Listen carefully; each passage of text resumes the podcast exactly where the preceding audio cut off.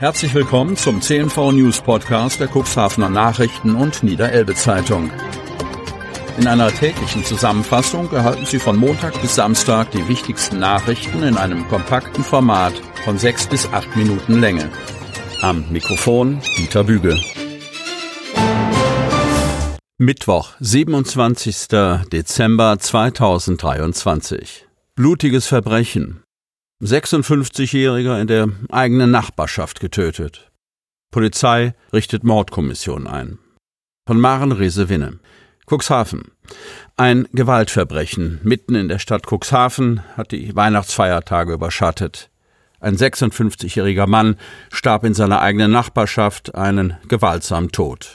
Angehörige fanden ihn kurz nach 8 Uhr auf der Straße liegend. Jede Hilfe kam zu spät. Die Polizei hat eine Mordkommission eingerichtet.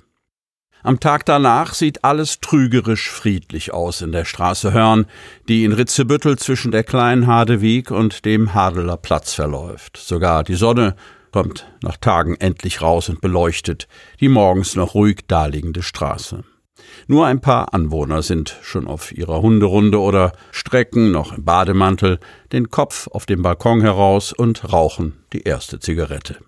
Die Szenerie passt so gar nicht zu dem Drama, das sich nur einen Tag davor in der Nacht zum Heiligabend hier abgespielt hat. Denn einer ihrer Nachbarn ist jetzt tot. Fast genau 24 Stunden zuvor, kurz nach 8 Uhr, hatten Angehörige den 56-jährigen Cuxhavener leblos auf der Fahrbahn entdeckt. Immer noch deutlich erkennbare, im Sonnenlicht schillernde Blutspuren lassen erahnen, wie grausam die Bilder gewesen sein müssen. Offensichtlich muss das Opfer, das in der Gegend gewohnt hatte, sich noch einige Schritte die Straße entlang geschleppt haben, bevor es blutend liegen blieb. Laut Polizei waren sofort eingeleitete Reanimationsversuche leider erfolglos. Die ersten Untersuchungen im Rahmen eines sogenannten Todesursachenermittlungsverfahrens ergaben Hinweise auf ein Gewaltverbrechen, so die Polizei in einer Pressemitteilung. Die Cuxhavener Kriminalpolizei nahm umgehend die Ermittlungen auf und es wurde eine Mordkommission eingerichtet. Bislang ist noch kein Täter oder keine Täterin ermittelt. In der Nacht und am Morgen hat es praktisch pausenlos geregnet, was die Spurensicherung erschwerte. Über die bisher bekannten Umstände, die Art der Gewalteinwirkung oder eine Tatwaffe sowie die Verletzungen des Opfers durfte Stefan Herz, Pressesprecher der Polizei Cuxhaven, am Morgen des ersten Weihnachtstags aufgrund der laufenden Ermittlung noch keine Angaben machen. Es flutscht nicht mit Rutsche. Spielgerät muss dringend erneuert werden. Nach Hängepartie zeichnet sich nun eine Lösung ab. Von Jens Christian Mangels, Otterndorf. Es flutscht nicht so richtig mit der Wellenrutsche in der Otterndorfer Spiel- und Spaßscheune. Eigentlich sollte das ledierte Spielgerät schon vor zwei Jahren erneuert werden, doch mit dem beauftragten Rutschenbauer gab es erheblichen Ärger. Aber jetzt zeichnet sich Licht am Horizont ab. Auf die Plätze fertig rutschen. Die vierspurige Wellenrutsche ist eine der großen Attraktionen in der Otterndorfer Spiel- und Spaßscheune. Allerdings nagt der Zahn der Zeit an dem metallenen Spielgerät. Die Rutschbahn ist abgenutzt, mitgenommen und ziemlich zerbeult. Deshalb hat die Stadt Otterndorf bereits vor zwei Jahren beschlossen, die Rutschröhren zu erneuern. Mit dem beauftragten Rutschenbauer hatte die Stadt allerdings kein Glück. Zwar begann die Firma mit den Erneuerungsarbeiten, verschwand dann aber von der Bildfläche, ohne den Auftrag ordnungsgemäß zu beenden. Stadtdirektor Frank Thielebeule spricht von einem großen Ärgernis. Der Fall zog sich in die Länge. Bis der Rutschenhersteller die Konstruktion zurückgebaut hatte, gingen etliche Monate ins Land. Zwischendurch wurde die alte Rutsche wieder in Betrieb genommen.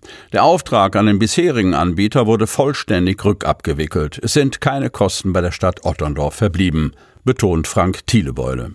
Nun startet die Stadt Otterndorf einen zweiten Versuch, die ausgediente Wellenrutsche in einen ansehnlichen, modernen und sicheren Zustand zu versetzen. Diesmal soll es klappen.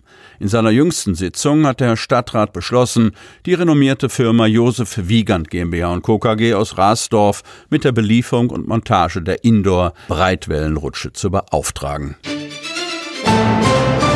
Düstere Wolken über der Reart. Ende der international anerkannten Ausstellungsreihe scheint nach dem Tod der Kuratorin Elke Dörfler-Pries besiegelt. Von Jens Christian Mangels. Ilienwort.